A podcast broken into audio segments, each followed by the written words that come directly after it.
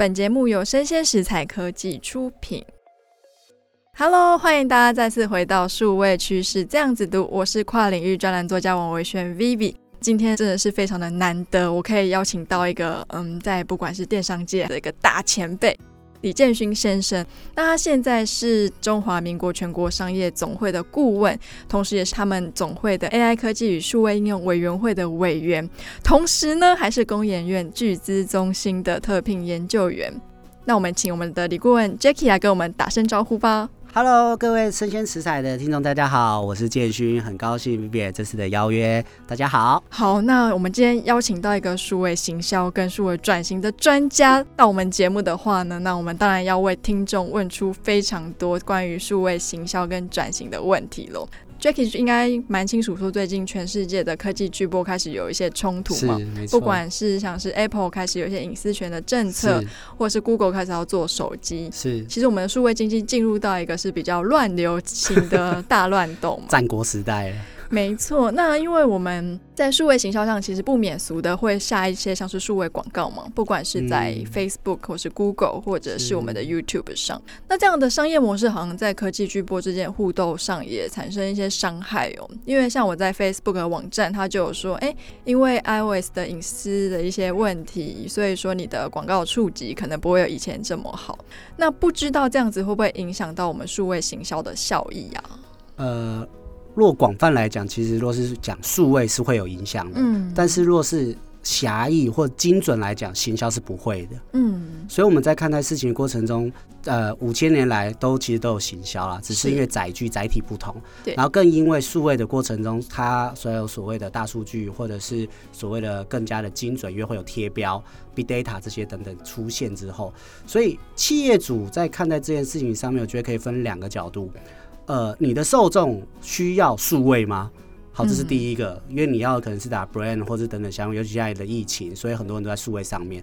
第二个过程中，你对于你的品牌企业懂行销吗？嗯，所以看待若是以行销的角度是不会有影响的，是就很像十几年前可能像雅虎也称霸啊，但是在更早之前，时代只会不断的精进，刚才你会发现。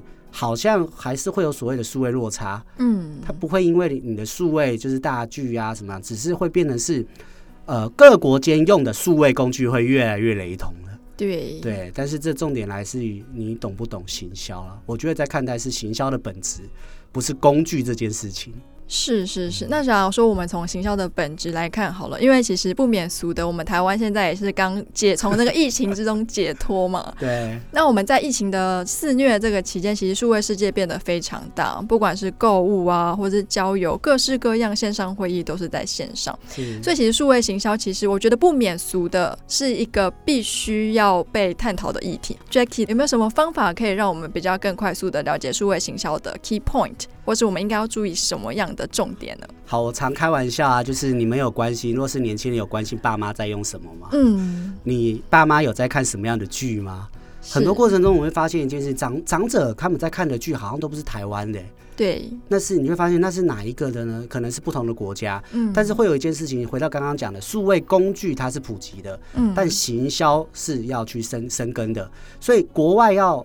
进来台湾这件事情，他们懂的一件事情，是因为数位越来越精准，从大数据的贴标行为过程当中，所以回到我们企业要来看一件事情，我们清楚知道我们的受众在网络上在哪里嘛？嗯，因为工具有不一样，就像我们常常开玩笑，Facebook 啊，跟 IG 来比，IG 是比较年轻人在用的嘛，对。但是在广义的过程中，很多都是叫做 social media，是。但我们今天要打电话，哎、欸，奇怪，像比如说 Facebook 也可以打电话，它的 message 是可以打电话，嗯。但是问台湾人。你要用 APP 打电话，你会用哪一个？会是用 Line 吗？这是很有趣的一件事情，就是企业主他要先了解一件事，你的受众不管年龄层是长者六七十岁，或者是只要有拿手机的国中国小生，嗯，他们在看的那个工具。在应用的那个数位工具到底是在什么地方？这是第一个，我觉得要先去讲。第二是你的产业目前需要的数位行销是什么？是很多，比如说现在的疫情实体业者，他可能要的数位行销是两个，一个是外送，你可能要跟外送平台去做合作。对。第二个，你可能要做的是 Google Map，你要做的是评论。嗯。你甚至因为你校长兼撞中，你没有时间去做广告投放啊。但是这两个你内容 content 做得好，基本上评论就是你的 content，是。你不需要花太多的钱去做广告投放。是，当然你是连锁品牌，在全台湾都有的，当然数位行销就是很很着重的。嗯，但是台湾毕竟八成都是中小企业，对，所以在看待事情过程中，其实不需要去把数位行销当成是一个很困难的，或者是说啊，数位加速了，是因为疫情，我们常开玩笑是因为疫情嘛。嗯，但是疫情来的过程中，其实只是屈就于回复到本来数位就该存在的这个事实，我们去着重它。嗯，好，所以我们就会更加清楚一件事情是什么。所有的人都一定会做一件，去到实体就要去扫码嘛。对，这些我们在讲，这就是数位行销啊，数位转型。每个人都会拿出手机扫码。嗯，以前还要教，以前我们常会看到说，哎、欸，你的电脑，爸妈要找资料，请问一下是谁找？绝对是家里最年轻的找嘛。对，现在爸妈反而找资料不找你，耶，但是你绝对不要加他的 line，你知道吗？为什么？Vivian，你知道为什么吗？每天都会有各式各样的贴图跟影片吗？对，但是这时候我就会问他们说，到底是谁教他们？所以数位这过程中，它是趋近于人性的行为了，嗯、所以不用开去说啊，我有没有了解这件事情，嗯、而是只要清楚回到刚刚讲，一是你的产业数位需要哪些什么数位，第二个过程就是在数位的过程中，你的受众是在什么样的数位平台，这样就可以了。是。那依据 Jackie 刚刚所提到的，就是其实我们在数位世界很多，我们看的是评价嘛。那有些人，嗯、呃，像现在爆红的，像是网红，网红我们比较归咎于在是 Web 二点零下的产物，嗯、就是自媒体大爆发下的一个产物。那我们以前知道的名人跟明星，比较像是 Web 一点零，可能是一个很中央，可能是影剧公司、唱片公司或是政府推出来的名人。那这两个品牌在营造的建立过程中，有没有什么样特别不一样的核心，跟他们之间会引起的长尾效应？长短上会有什么样的不同？嗯，我觉得分两块，网红跟明星最大的差异是什么？嗯、以前我们看广告会发现一件事，今天可能是蔡依林，因为蔡依林吸引了一堆粉丝，是品牌主希望借由像蔡依林这样的公众人物，然后去吸引到他的品牌或新产品上市。对。但在了所谓的 Web 二点零或者网红这个时代，你会发现，因为现在资讯太多爆炸了，嗯，所以很多所谓的关键意见领袖，他们在讲述的过程当中，比如说好像之前很红的鸡排妹，或者是比如说馆长，他们有他们主要的受众，然后再加上现在很多呃网络的原生族群，他们从小就是在网络上面去了解这些行为，是，所以。对于企业主在看待这件事情过程中，应该是要变的是先让大家记得你的产品是什么，嗯，跟以前是明星帮你去做背书是有点不一样的，因为这些网红其实搞不好就是你旁边的朋友就是网红了，对，你就觉得哎，他有什么样的意见，或者是他有什么样的影响力，但他的影响力可能在于他的所谓的忠实粉丝上面，是。跟一般普罗大众有点不一样。我常常会开玩笑一件事情是，请问蔡阿嘎是明星还是网红？我觉得是网红。那他有出唱片吗？唱片吗？据我所知，应该是没有吗？有，有吗？他出唱片了，什么时候？那他有拍过电影吗？好像有。他有拍过电影吗？他有上过连续剧吗？连续剧好像有尬过几角吧？对，他也有上过综艺节目吗？是。好，回到原本的 Web 一点零，这不都是明星该做的出场吗？是。是但是回到一件事情，我们的这些原生，或者我们在看待这样像蔡阿嘎这么知名的全台湾第一名的网红，是、嗯。好，你看，还我刚才讲第一名的网红，从来不会讲说他是第一名的明星。对。好，这就是我们在产品，就是数位认知的上面的差异。因为从一开始而言，他们出来就是在所谓的 Internet 上面。嗯。像比如讲另外一个陈昭荣。Vivian，你知道陈昭荣吗？Who is 陈昭荣？三立一哥 哦，是 对，以前在拍那种所谓三立连续剧的男主角。嗯，嗯好，这时候你就觉得三立的男主角，请问一下，你觉得他是明星还是网红？男主角哦，应该算是明星吧？对，我们的认知可能会是明星嘛，嗯、对不对？但是他现在多数都是在做所谓的 Facebook 的直播啊，是。网红带货啊，嗯，所以这是认知的问题哦。其实现在的数位的过程中，其实两者混在一起了，嗯，所以你会发现，像中国大陆很多明星开始变成直播带货，对，他在卖他过去的一些所谓的名气也好，影响力也罢。但是网红这时候，明星可能不见得会卖的比网红厉害，嗯，因为网红更了解，因为他们都是素人，对，更了解素人要的文字语法说辞、感受，明星需要像刚刚讲，可能中央厨房，然后规划你的形态、说辞的不一样。嗯，我觉得这就是两者最大的差别。是，不过这样我刚刚看起来，我觉得好像 Web 二点零出现的网红有经过一点零的认证才是大红，让我们会开始对他产生他到底是明星呢还是网红的一个模糊。像蔡阿嘎好了，蔡阿嘎虽然说他是从一开始的 YouTuber，还有他的小孩蔡桃贵嘛，等等等，他那时候爆红之后，其实有非常多 Web 一点零的新闻媒体开始。去报道他，所以也让他的受众变得很大。要不然我们以前可能就是一些会看 YouTube 的，我们这些年轻人会知道他。可是因为他太常被一点零所重视跟认证，所以他说：“哎、欸，我妈也知道谁是蔡阿嘎。”那回到一点零，其实像我们嗯、呃，在歌星上面好了，其实最后一批被 Web 一点零推出去的歌星。末代歌后就是蔡依林，是。我觉得在那之后，我好像就没有什么印象，下一个歌后到底是谁？所以我觉得 Web 一点零的力量跟它的魅力跟升值人心的品牌力，远远比数位缔造出来的这些网红明星好像还要强。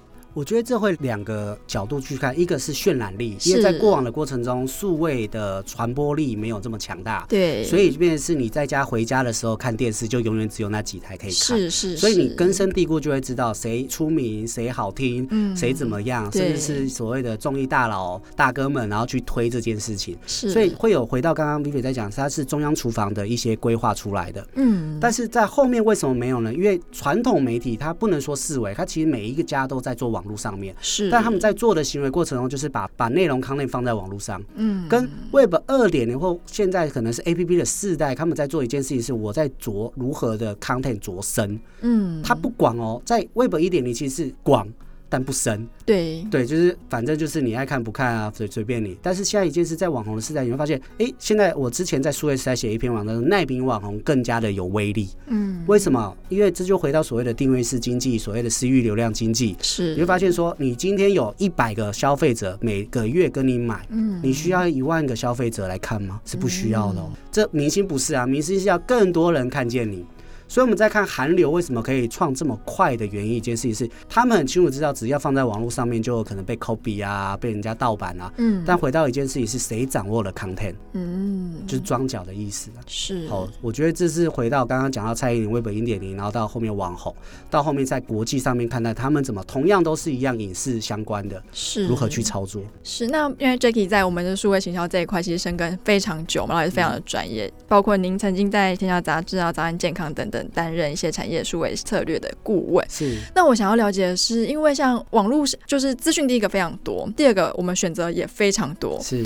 那我很好奇的是，那我要怎么让我的品牌跟我的新创的这个商品让大家知道之外，我希望他们长长久久，可能以后一想到要买像是酱油或者是要买一个麦克风，就会想到我。数位世界的品牌的长尾效应究竟要怎么样才能比较有效的延伸？好，这回到刚刚一。开始在讲一件事情，是我们在做媒体，在操作数位行销。若是工具是数位，该最终来决定的是行销这件事情。是。若很多新创，我们要看待一件事。我刚刚又讲的第二题是我们在看产业怎么去做这件事情。嗯。所以要去想，很多新创的品牌为什么他在做所谓的爆品，或者他在做所谓的该既有的受众都很厉害。当要扩大或要长尾的时候，他往往没有办法达到他想要的预期。来自于有几块，第一个，他可能对于传统媒介。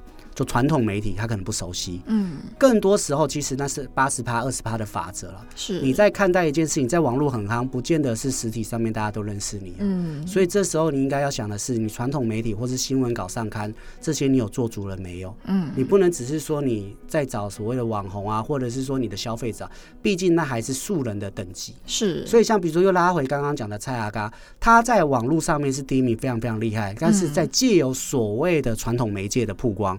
你会发现，像比如说，你的母亲就知道这件事情。对，他都六十几了。对，哦，这是我们认知说，他已经不是数位原生族群了嘛？是，甚至是他的第二个艺人、第三个艺人，嗯，对，蔡桃贵啊，这些等等相关，马上借由他去散播更大。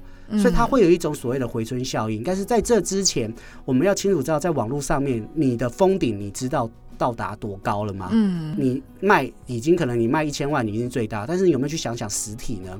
所以就回到之前的所谓的新零售，为什么我常会开玩笑说奇怪，为什么都是网络公司买实体？是好像实体都不太买网络公司啊？对，诶，难道是因为网络公司特别有钱吗？好像也不是嘛，对不对？不是啊，是因为人的五感这件事情。嗯，你再怎么样在网络上面的素材多厉害多渲染，最终还是胜不过现阶段啦。现在虽然还有什么元宇宙啊这一些，对，你还是需要有温度，你还是需要触碰。你还是需要人跟人之间的互动，尤其你看现在的疫情，宅配很方便啊，但是你还是要温饱嘛，你知道吗？对，你不能说 OK，我看了这个我就饱了嘛，我们没办法一直一六八嘛。嗯、我觉得可以用这个角度来去看待，你要的长尾就是你多了解传统媒体对你的帮助，是，甚至是所谓的第三方的认证，明星也好，官方也罢，比赛也好，这些等等相关，再回到你原本的产业。相信我，这些新创的产业都不会去拿这些奖，嗯，因为他们会觉得说，我就是要来淘汰他的啊，是，但世界从来没有淘汰谁，只有谁跟谁最快融合。是，那 Jacky 我很好奇，因为呃，您在马来西亚、跟中国、跟台湾都是有四处跑的这个经验嘛？是。那我很好奇，在我们这三个国家，我们不管是在数位化、数位转型跟数位行销上，有没有什么核心的不同？同样的商业模式套用到其他的国家也适用吗？我觉得会分两块，一个是硬体跟软体的思维。是。所以硬体思维我会我会用一样的是，大家都是用 Facebook，大家可能都是用 IG 啊，或者 WhatsApp，对，等等相关，或是 Google。嗯。好。大家可能会讲说，这是硬体，对我来说就是工具，大家其实都差不多，可能名称会不一样。是，所以在应用界面行为的过程中，消费者该看到的界面内容、康类都会差不多。嗯，当然会有所谓的国情、国情的文化的不同，我觉得这倒是其次，因为本来不同国家本来就不同的国家文化这些等等相关。是，好，软体思维的过程中，就是他们在看待事情角度的。过程，比如说中国，他会说他有十三亿的人口，所以我们常会看到，比如网红带货就会一次带，可能就带了一个一个产值，一个网红可能就一亿两亿的，在台湾是很难做得到的。但是在台湾，可能比如说啊，我很厉害网红带货，你会发现他可能只能在卖那种所谓的生鲜海产啊，他没办法复制化。他可能多数没办法跟那种大型品牌做合作，因为大型品牌在看待台湾的网红，他没有办法销货，突然间销一百盒、两百盒、一千盒，是因为这市场的问题。好，但是这个时候东南亚就是优势了，因为他们的文化等整体或者是交流，其实比如说以穆斯林，像马来西亚在的马来西亚，他们很多是穆斯林，嗯，所以他不只是卖马来西亚人，他甚至只要是穆斯林的市场都可以卖得到。再者是东南亚很多过程中，他们我们常会开玩笑嘛，东南亚的民主啊，一个是母语嘛，是。第二个，如果你是华人，你一定会华语嘛，对。第三个，你一定要会英文。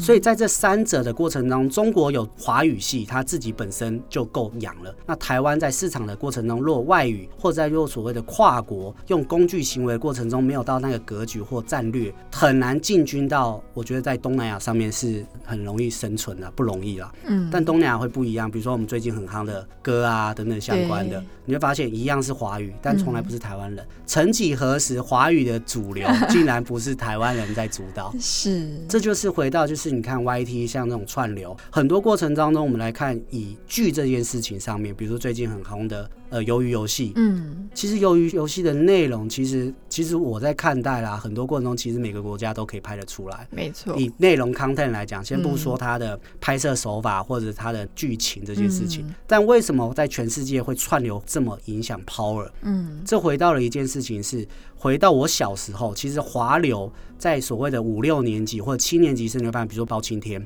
嗯，一样的 content 放在所谓的东南亚，哇，削爆了，是。一堆人，但是。欧美人是看得懂吗？嗯，语言的屏障，语言的屏障。以前我们还卖的是中国，是，但现在中国他们，我们不能说崛起啊，就是他们自己有自己他们要的 content。嗯，这时候台湾就遇到一个瓶颈，在数位串流的过程中，我们好像只能变成是内容输进国。对，我们也有很多输出的国家，但是我们输出的，比如说好了，像瑶瑶的，像宗教的，嗯，像比如说我们现在开始在讲的台湾价值，我们要所谓的转型正义，但在其他的国家，他们为什么要了解台湾的转型正义。是，好，这是以数位的角度在看待。嗯，我们在推的过程当中，我们要卖的像所谓刚刚讲的软体思维，我们要卖的是什么样的受众？嗯，网络是直接跨境的嘛？是，所以我觉得这三者最不同的是，台湾有很深的底蕴，台湾在做所谓的数位科技等等相关，绝对会比中国或者是东南亚的人来得快速。嗯，但是在市场的深度没有来的中国跟东南亚来得好。中国他们自己内部的系统整体相关很高，但是他们遇到一个问题是，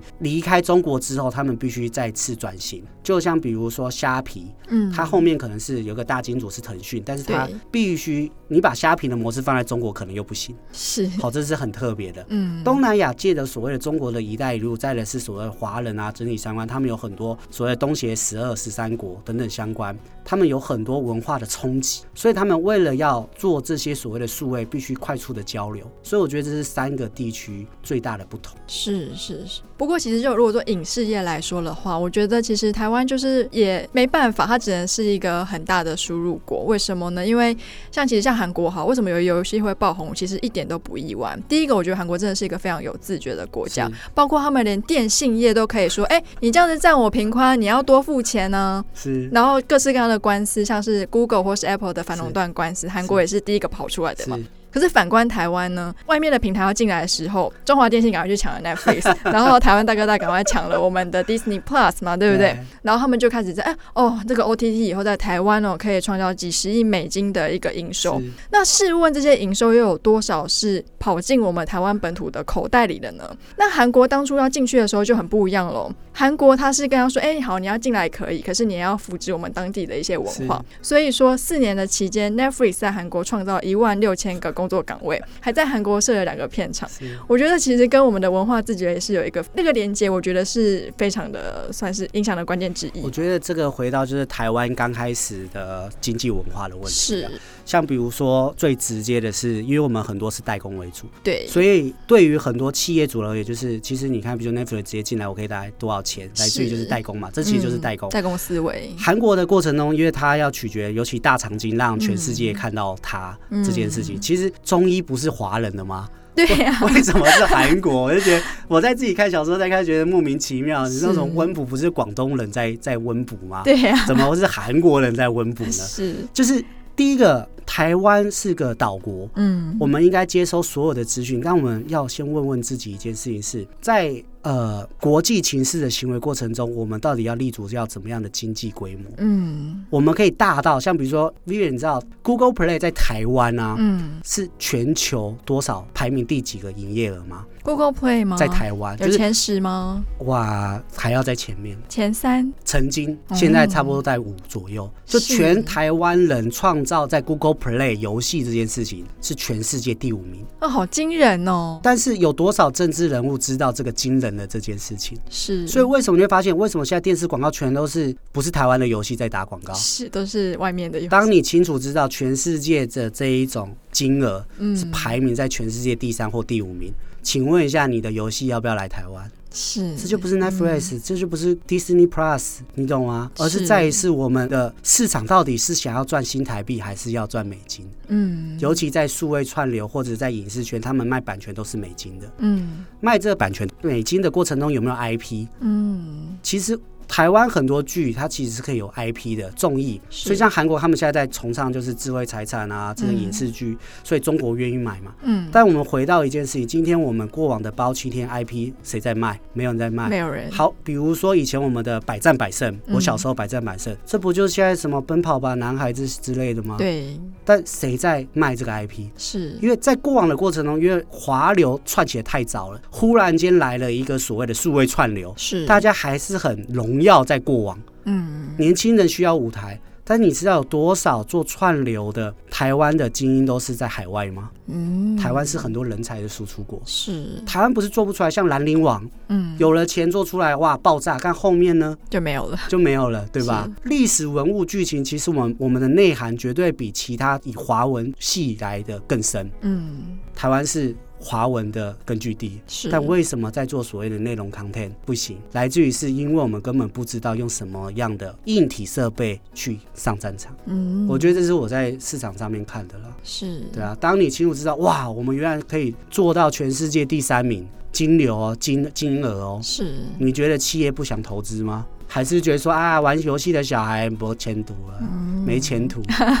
你知道电竞在全世界产值是多少吗？越来越高，对不对？对，现在有一千亿美金吗？超过，超过了，超过，所以才有元宇宙，你知道吗？Metaverse，对，嗯、它有很多的连接。借由内容 content 才创造在韩国的硬体去驱动，嗯，因为你必须玩这个游戏，所以你才必须要去换主机，是。但是我们是硬体思维，是。你没有内容，你要那么好的硬体干嘛？对，我就是卖主机而已，然后上面可能还是空的。对啊，就五子棋嘛。是。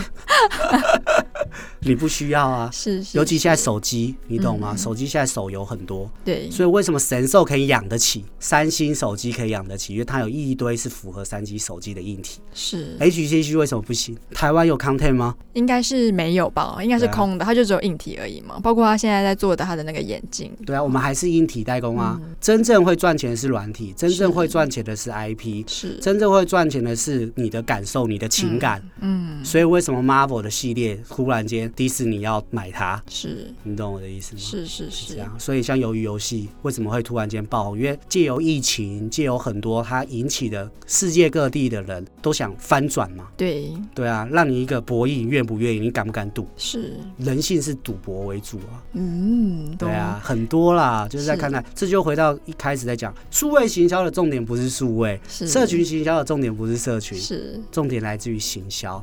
中国叫营销，对，行销的重点来自于要赚到钱，不是只是天花板，不是只是讲的很厉害，而是在于是当我们在转述的过程中，能不能清楚知道每个点跟点点线面吗？是就回到在古代过程中，我常会开玩笑，你觉得做行销的人在古代是什么身份？行销的人在古代宰相之类的吗？宰相、军师嘛，是，对啊，要出谋划策的啊。但回到台湾，在做行销是做什么？投广告吗？所以就回到刚刚你在讲这三个国家，嗯，的差别是什么？是在是我们怎么去看待？尤其我们是海岛国家，我们应该是海盗，海盗 要攻城略地的才对吧？是。这时候我在中国那时候被采访，我也是这样讲台湾。是。你有磅礴的大地，你们格局很好，市场很好，但是你需要快速的应用。嗯。这不就是东南亚的吗？对。东南亚有很多潮州人移民过去，所以为什么华人很多首富都在东南亚？你知道吗？为什么？因为他们就是岛屿啊，就。迁过去啊，白手起家啊，是，所以有非常非常多，像云顶集团，嗯，像很多像刘德华的老婆朱丽倩，她的家族也是很有钱啊，嗯，甚至像比如说我刚刚回到马来西亚。马来西亚的橡胶是全世界最知名的，是这些等等相关。只是我们过往会觉得它很落后，是因为它本来就是属于比较像热带地区，都是比较缓慢生活的，或者这样讲。嗯，但是随着这所谓的科技演变，像比如说我几年前去柬埔寨金边，你知道柬埔寨金边的这种当地的人，他们拿的是什么手机吗？他们好像都是拿 iPhone 吧？因为我有一次去也是，我好惊讶哦，很惊讶，普及率比台湾可能还高，人手一机，因为 他们有所谓的人口红利。嗯，台湾到现在少子化，大家不敢生了，你知道？但是对于像越南也好像柬埔寨也罢，这种东南亚，大家都是蓬勃发展。甚至疫情完之后，我相信更多人去到了柬埔寨或东南亚，发现哇，怎么他们的建筑跟我们想的不一样了？对。科技就更不用讲了，科技基本上大家都会雷同，嗯、但来自于是你的素养，你在市场上面的格局愿景，这三个地区就差异非常非常大。是，对啊，这样听起来，我突然对我们台湾的未来充满了无限的希望。我觉得要啊。海盗之子怎么可能会不好呢？是对啊，像英国，英国也是岛屿啊，为什么它有日不落帝国这个词？是，而是在于是我们的文化有没有去教育我们的后代，嗯，去看待说，其实我们吸收了这么多，而是在于是怎么去跟人家融合，是不是侵略？嗯，吸收多叫做融合。大国会有大国，就是你会发现，比如说你有去美国啊，或者啊，我们土地这么大，干嘛要做环保？你懂我的概念？为什么等等家就是可以，是不是？但是土地小，所以我们会想很多，像日本叫做什么收纳，他们的精致等等相关的，你会发现他们走精致化。是岛屿的国家就是走精致化，岛屿的国家就是怎么去做融合。嗯，这跟所谓的大陆型的中国是不一样。是这跟所谓的很多国家，因为他们是以种族为主的东南亚又是不一样的。是尤其台湾又是这么多种族融合的地方。没错，所以我们应该有了大陆。的优势，我们有了东南亚的优势，是。重点是如何借由数位方舟，是。跟大陆合作，是。跟东南亚合作，嗯，而不只是像过去制作所谓的买卖，对，买卖业现在已经不是个重点了，是，尤其你看现在疫情，可能买船会好一点了，但是你在做数位过程中，你不会有疫情的问题，没错，你还是可以线上 meeting 啊，线上直接视讯啊，嗯、像现在的 podcast 啊，我们在聊天啊，是。就可以聊到哦东南亚这些等等，甚至搞不好还有机会直接找东南亚来来分享，嗯，这是过往在十几二十年前不会产生的。从刚刚的对话，我其实有 catch 到一个，其实台湾它最可贵的，我觉得是我们的科技人文素养。在亚洲地区算是排名数一数二的。那第二个是因为我们讲的是华文，我们讲中文，其实我们在语言的屏障上又比像是日本或是韩国其实轻松很多。是，一旦的我们的科技人文素养在我们以前叫人文素养，现在叫科技人文素养。我们只要把我们的平均的科技人文素养在一起的往上提升的话，那相信我们会是亚洲国家可以在数位争霸战里面得到一个非常好成绩的一个国家。没错，没错，真的是受益良多。那现最后一个问题哦，我也是要帮我的很多朋友问。好，因为其实现在数位化缩短了我们跟产业非常多的距离，随便我点几个键，我就可以开网络商店，或者是我就可以去尝试直播带货啊等等，都非常的容易。你就按下一个手机的键，就通到全世界。是。但这也让很多的产业有非常多雨后春笋，不管是网络商店啊，或者是那种什么品牌小铺，每个人都想要做自己的品牌。每个人都想要做自己的商店。那诚如刚刚 Jackie 所说的，其实受到 Web 一点零肯定的这一群人，其实比较容易做大，跟他的长尾效应会比较长。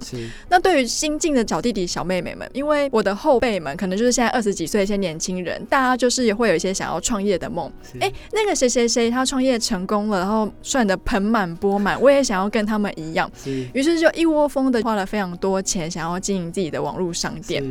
但是呢，也知道说，就是他们第一个不懂得市场的行销，第二个其实他们很多网红红后面是有一个行销公司或一个团队在操作的。那不知道 Jackie 能不能给这些可能我想要自己创业，然后我也有一个梦，然后嗯、呃，我应该要怎么样做好我事前的功课来评估，我说我到底适不适合开这个网络商店，或者是如果说我要开了，我也想要组一个团队，那这个团队有没有什么样的核心可以帮助我更快速的跟这个产业做融合呢？我觉得要找就找我就好啦，没有没有啦。我觉得呃，任何不管是传统也好，网络也罢，或是未来科技等等相关，我们常在顾问服务的过程中，常会问这种新创或者是老板，你的产销能发财这五块，你最大的核心，第一个你要的财务是什么？因为你不管是带货的进货、退货。或者是库存这些你要很清楚，对，然后再来是后续的过程中，你是要做所谓的投资，就是你买卖一个人很开心，还是你要成为一个企业家？嗯，好，真正会让你赚钱的来自于是企业，你有没有组织？嗯，所以很多网红等等，像刚刚回到刚刚 Vivian 在讲说，很多网红很厉害，他有行销团，那是在叫做组织，对，因为产销人发展的过程中，他有一个 team，所以若后进或者是年轻人想要在网络上面赚钱，还是要回归到一件事情是你的组织力行不行？嗯，你在组织规划。大的这种 SOP，你能不能了解？不是只是广告投放，不是只是说你带货个人魅力。这时候我就会又在问说，很多人说我个人魅力等等都很好，我就会说，那你可以魅力多久？嗯，所以推陈出新，像很多网红就是一年两年就不见了。对，难道之后你一年两年赚的钱就足够你二三十年了吗？是，对不对？尤其现在又那么长寿。对，所以从产销人发财到后来的过程中，就是你能找到的资讯、资源跟团队的合作是什么？当然，团队的过程中，比如说啊，那 Jackie，我现在要找的过程中，我有钱，我要找团队。首先，你要先问这个团队过去的经历是什么？嗯。不是知名就一定对哦，是，而是在于是你在问的过程中，他讲的逻辑是不是你能服气？嗯，而是在于是他的案例是最近的前十天还是十年前？是，好，很多过程当中我们要看待的要正视这件事。第二件事情是你的对手是你的对手吗？嗯，是台湾人吗？还是？网络的所有的人，好，这是认知问题。嗯，所以当你了解产销人发财，当你了解你的组织系统规划，或者是这种进销存都清楚了，最终你要找的伙伴，你要非常非常清楚知道，不是越知名的越越能帮助你。是，因为企业会有所谓的成长期，所以成长期的过程中，你不能一开始说哦，我今天要组一个球队，我先找 Michael Jordan 进来，我先找 Kobe Bryant 进来，也是不会赢的，好吗？是，但是你可以先找你能找到的，反而减少你的成本负担。嗯，我会用这样的建议。好。好，那今天真的是非常开心的邀请到我们的 Jackie，我自己也是受益良多了，因为我也是新生代嘛。那希望以后还有机会邀请你来我们节目玩，喔，啊，没有问题。好，那我们就聊到这边，拜拜，拜拜，再见。